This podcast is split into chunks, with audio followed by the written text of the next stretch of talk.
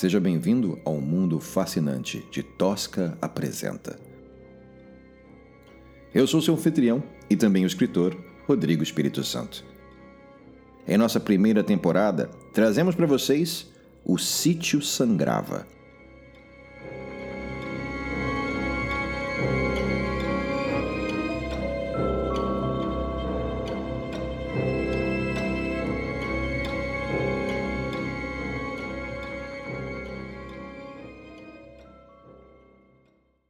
Capítulo 34 O caldeirão ainda refletia a lua nos primeiros sinais da aurora. Ruth duvidou que sobreviveria aquela noite. No entanto, continuava de pé. Tomada pelo cansaço e medo, sentia orgulho de si mesma, uma sobrevivente. Pela primeira vez em muitos anos, não se sentia sozinha. Decidiu que informaria Antônio, mas que não exigiria envolvimento na criação do bebê. Pelo contrário, preferia que nem a fizesse. Arranjaria outro emprego, outra casa, outra vida. Caso tivesse descoberto a gravidez na noite anterior, talvez fosse diferente. Talvez sentisse pena de si mesma. Não era mais aquela pessoa. A pior noite de sua vida foi também a mais libertadora. Encontrou Mara nas margens do caldeirão, deitada, os braços cruzados sobre o peito, nua. Estava inconsciente, sozinha. Ruth apertou o passo e aproximou-se da amiga. Deixou a escopeta, a faca, a boneca, a mochila, os demais apetrechos de lado e tocou-lhe o pescoço. Conseguiu sentir o pulso e chorou de alívio. Ruth? murmurou, abrindo os olhos. Ei, garota! Tentou sorrir, enxugando o rosto. As amigas se abraçaram e Ruth sentiu um aperto ao ver o quanto a amiga estava machucada. Os meninos, eles. Eu não pude. Mara tentou explicar-se. Não é sua culpa. Não, é sua. Anastácia emergiu do lago, flutuando num vestido branco etéreo, os braços grossos, descobertos, pulseiras e colares de contas, o cabelo preso num pano rendado. A pele reluzia ao luar. Os olhos eram faróis iluminando a noite. Ruth agarrou a escopeta e preparou-se para o ataque. Escute aqui, estou de saco cheio dessa terra maldita. Vim oferecer um pacto. Deixe-nos ir embora em paz que eu solto seu filho. Anastácia gargalhou em um tom grave. Acha mesmo que pode tomar outro rumo? Depois de tudo que vós me e sua laia fizeram, nosso sangue corre nessa terra. Essa terra corre no sangue de vós me. Quando a gente chegar na estrada, eu o solto, repetiu Ruth, nem um pouco interessada nos enigmas de Anastácia. Vós me ser não faz exigência que não, a mulher trovejou. Ruth preparou-se para puxar o gatilho, mas não conseguiu. Emília materializou-se diante dela, servindo de escudo para Anastácia. A menina trajava um impecável vestido quadriculado, rodado. Seus cabelos eram das mesmas cores das tranças da marquesa. Uma maquiagem pesada, quase circense, que lhe conferia um visual lúdico, em contraste com tudo de nefasto que ocorrera naquela noite. Emília sorria. Os olhos não acompanhavam, doentios, vidrados. Certa vez, Ruth lera sobre crianças que sofriam de variadas formas formas de psicopatia, capazes de torturar animais de estimação e, nos piores casos, matar outras crianças. Um dos casos era ilustrado pela foto de um menino que havia assassinado o irmão no berço. Tinha uma expressão de desconexão com qualquer forma de empatia, uma vilania nata, igual aos olhos de Emília, que irradiavam a mesma demência, aterradores. O suor brotava na testa de Ruth, tamanho esforço que fazia para puxar o gatilho. Não conseguia. O dedo permanecia congelado no tempo enquanto Emília se aproximava pé ante pé, numa corda bamba invisível sobre as águas, braços velados às costas. Você prometeu, tia. Emília deu um sorriso macabro e abriu os braços, revelando o machete que escondia. Emília continuou se aproximando devagar, num jogo doentio. Ruth rastejava, tentando manter a distância. Esse bastardinho não te merece, tia. Deixa que eu tiro ele daí. Vamos brincar? Vai brincar no inferno. Mara declarou. Emília virou-se e encontrou-a com a faca de Ruth em punho. A lâmina atravessou-lhe a testa e despontou no fundo do crânio. Mara deu um puxão e a arma desvencilhou-se, espirrando líquidos e tecidos esponjosos. Sem perder tempo, voltou a cravar a faca, desta vez no peito da menina. Você nunca me enganou, pestinha! Mara rosnou enquanto enterrava a lâmina no tórax de Emília. Tem certeza, tia? Emília proferiu, ainda sorrindo, como se nada tivesse acontecido. O machete da marquesa talhou o corpo de Mara, alojou-se na virilha e subiu, abrindo caminho pela pele, músculo e tecido adiposo, revelando intestinos, estômago, esôfago, até alojar-se no osso do externo. A mulher prostrou-se em choque. De joelhos, ela e a menina tinham o mesmo tamanho. Estavam frente a frente, cara a cara. Mara experimentava uma dor que não sabia ser possível. O vento da madrugada soprando-lhe os órgãos que pendiam expostos. Juntou as forças que não tinha, agarrou Emília e a jogou o mais longe que pôde. Ruth deparou-se com Mara eviscerada, a respiração intermitente, os olhos vidrados. Mara, por favor, fica comigo. Ela deixou de olhar para Ruth, fitando a aquarela do amanhecer no firmamento. É bonito. Bem bonito, murmurou, antes de parar de respirar. O grito que saiu de Ruth causou outra revoada de pássaros. Precisou de força, mas tirou a machete cravada no tórax da amiga e arrastou-se na direção da mochila. Voz me ser daqui. Seu lugar é aqui. Anastácia parecia antecipar o que estava por vir. Ruth abriu a mochila e tirou a marquesa de dentro. Não se atreva, madama. O patuá é sagrado, clamou a bruxa. Minha filha, não faça isso. Não merecemos isso.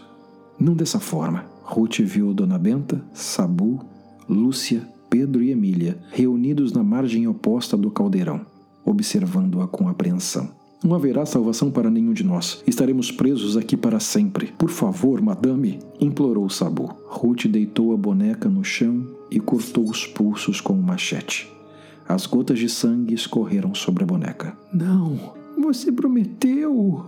urrou Emília, as lágrimas borrando a maquiagem pesada. Ruth desferiu um golpe certeiro sobre a boneca ensanguentada, separando a cabeça do corpo. Do outro lado do caldeirão, Emília desapareceu. A família reagiu como se a perdessem pela primeira vez. Não percebe, Ruth? Você tem o controle. Só você pode nos salvar, gritou Lúcia. Não tenho mais nada para salvar aqui. Ruth comentou mais para si mesma do que para as aparições do outro lado. Reunindo as últimas forças, ergueu-se, carregando os restos da marquesa. Cambaleou até o caldeirão, virou-se de costas e deixou que a gravidade a jogasse na água.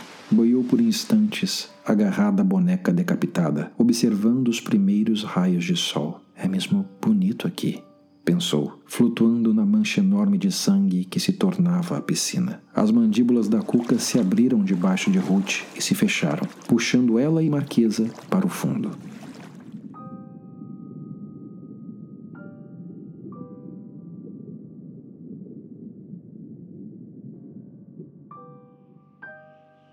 Sabu, Lúcia, Pedro e Benta se abraçaram e as cinzas foram carregadas pelo vento até que nada mais sobrasse.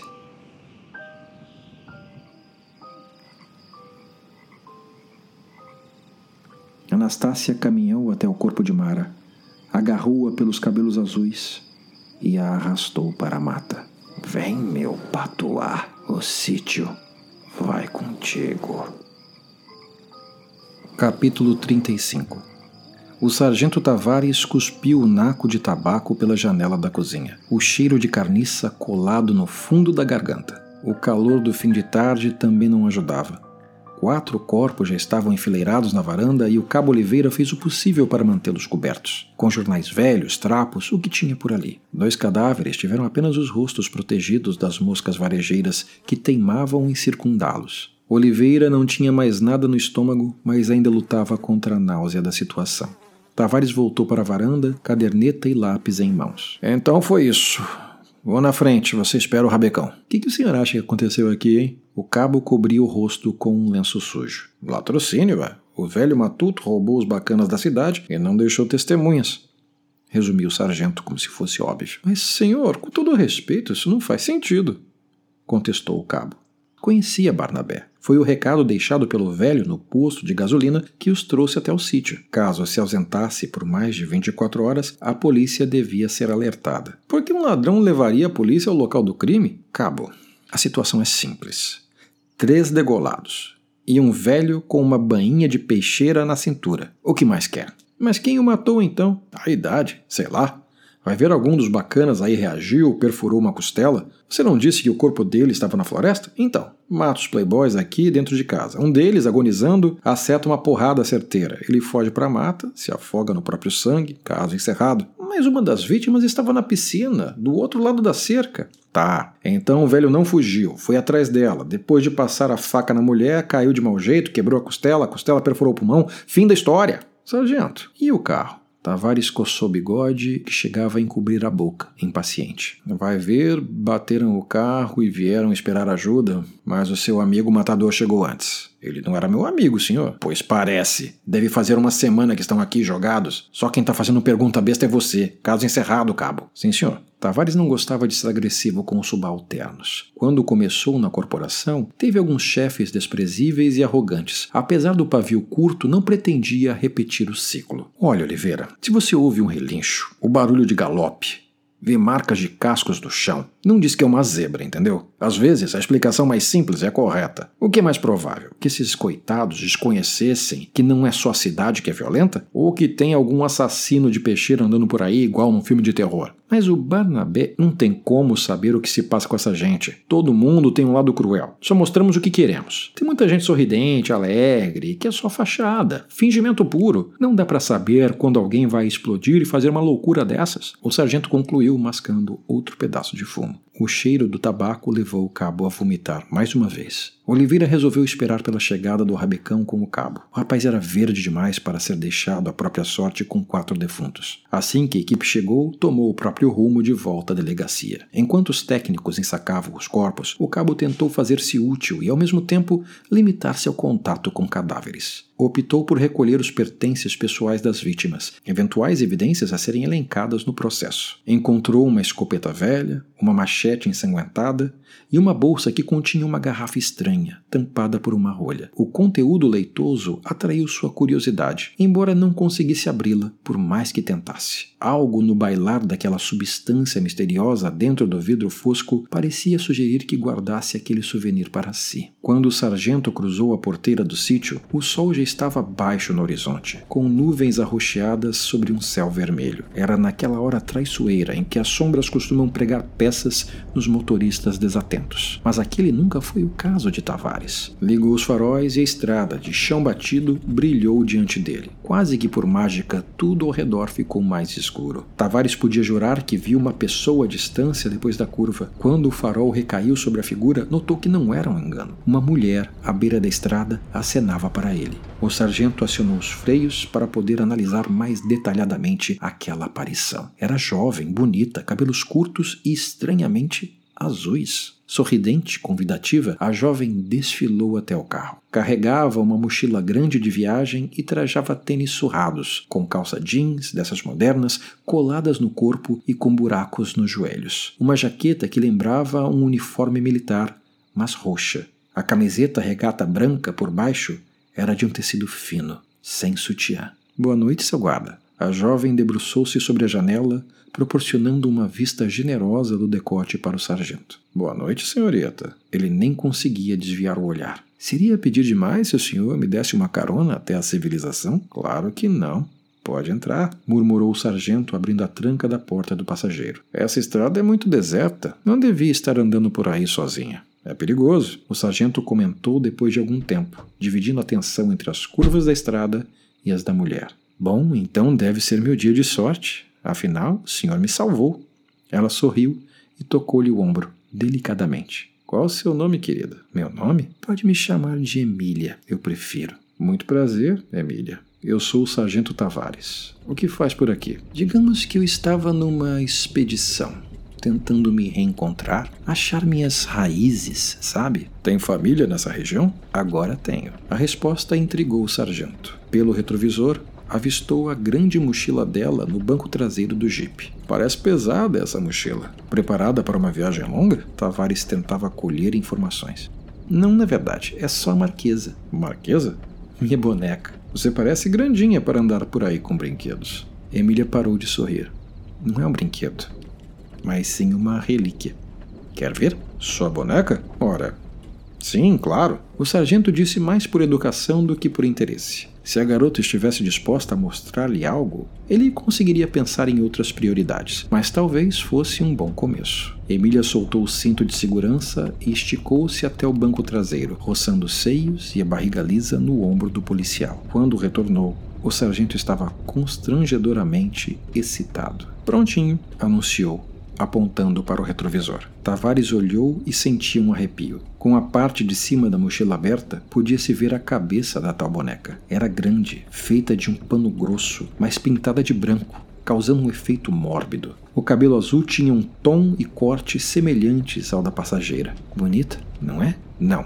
Era aterradora, mas o sargento estava disposto a investir as fichas na mulher. Você é mais. O tom foi extremamente cafajeste. No fundo, ela tem muito de mim. Sim, você é uma boneca também. Nem imagino quanto. Sussurrou antes de lançar-se sobre o sargento, envolvendo-o em seus braços. Os olhos da marquesa observaram, impassíveis, a súbita freada de jipe, seguida pelo grito agonizante de Tavares. Um jato de sangue banhou o rosto da boneca e escorreu pelos vidros e o estofamento. As luzes do farol se apagaram e a estrada afundou numa noite sem estrelas.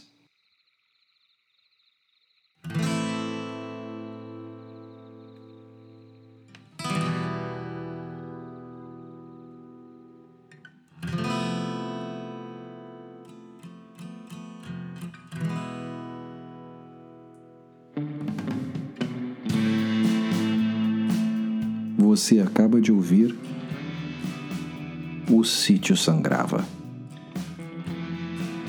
de Rodrigo Espírito Santo. Esperamos que tenha gostado. Obrigado pela audiência.